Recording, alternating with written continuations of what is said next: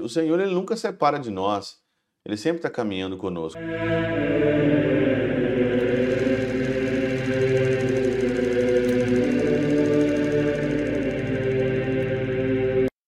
Em nome do Pai, do Filho e do Espírito Santo. Amém. Olá, meus queridos amigos, meus queridos irmãos. Nos encontramos mais uma vez aqui no nosso Teose, nessa quarta-feira, hoje, dia 12 de abril de 2023, a nossa oitava aqui de Páscoa.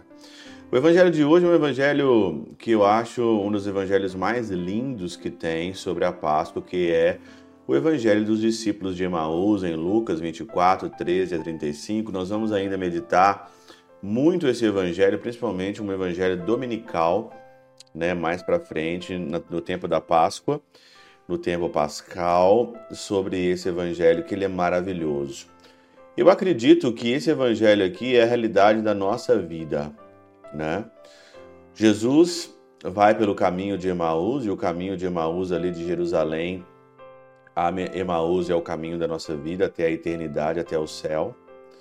E pelo caminho eles estavam ali desanimados, tristes, sem esperança, voltando embora porque o Senhor ali é, aconteceu tudo o que aconteceu ali naquele final de semana e eles estavam então como que cegos, né, e não reconheciam. Então o Senhor entra, se coloca no meio dele, pergunta o que eles estão conversando ali. Você é o único estrangeiro que não sabe o que aconteceu nos últimos dias, o que aconteceu com Jesus de Nazaré. E aí então eles explicam as escrituras ali. Vocês são tardos, vocês são lentos né, em, em entender o que aconteceu. E olha, nós somos de fato lentos, né? nós somos muito lentos em reconhecer o que acontece com o Senhor. Por que, que a gente abandona Jesus? Por que, que a gente abandona a igreja? Por que, que a gente abandona a Eucaristia? Porque nós somos lentos, nós somos difíceis. Seguimos os nossos impulsos, seguimos o impulso dos outros, seguimos a, a corrente do mundo, que é mais prazerosa, né? Seguimos o prazer. Dificilmente é, perseveramos na ausência, no tédio, dificilmente nós perseveramos no sofrimento, né? no caminho é sofrimento. A gente sempre quer arrumar uma forma de prazer, uma forma de resolver as coisas rápidas. Nós somos lentos mesmo em entender as coisas, entender a escritura, entender os propósitos de Deus. Nós somos de fato lento, lento, lento, lento. O Senhor poderia muito bem se mostrar de uma forma diferente aqui, como disse Santo Agostinho, né?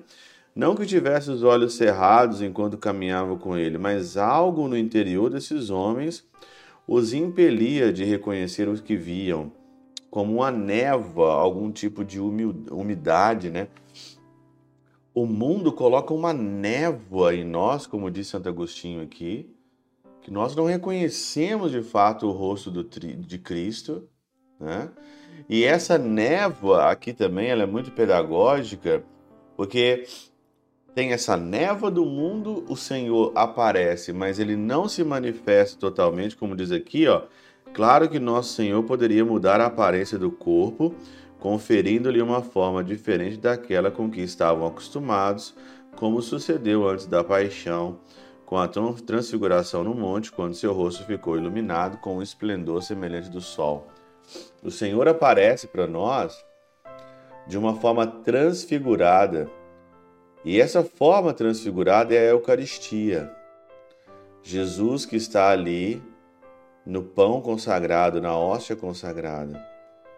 Tem uma névoa que eu não consigo sentir, que eu não consigo perceber, e eu tenho que lutar pela minha razão, pela minha fé. Eu tenho que entender essa névoa, tentar ali de todos os jeitos desembaçar aquilo que o mundo colocou. Na minha vida interior, lutar e suportar a tristeza, o tédio, o sofrimento ter fé para ir à Eucaristia, para ir aos sacramentos de Cristo e ver a face velada de Deus nos sacramentos, e aí então, aí então eu tenho um norte, aí então eu consigo ver o caminho da Jerusalém celeste. O Senhor ele nunca separa de nós. Ele sempre está caminhando conosco, mas está caminhando conosco de uma forma velada. Caminhando comigo de uma forma velada, de uma forma que eu não consigo às vezes perceber, mas Ele está. E mais ainda, porque o mundo nos oferece, o mundo nos oferece essa névoa que eu não consigo enxergar quase nada. O Senhor que está comigo de uma forma velada, eu não consigo às vezes enxergar o caminho para Jerusalém.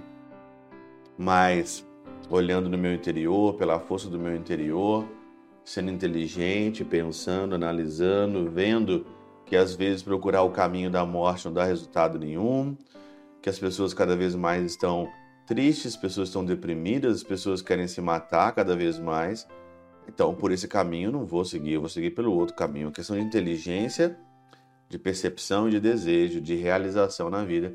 Você então consegue enxergar todos os elementos de Emaús e você consegue reconhecer Jesus no partir do pão. É um projeto de vida que eu falei aqui agora. Um projeto de vida que você também está envolvido nisso tudo.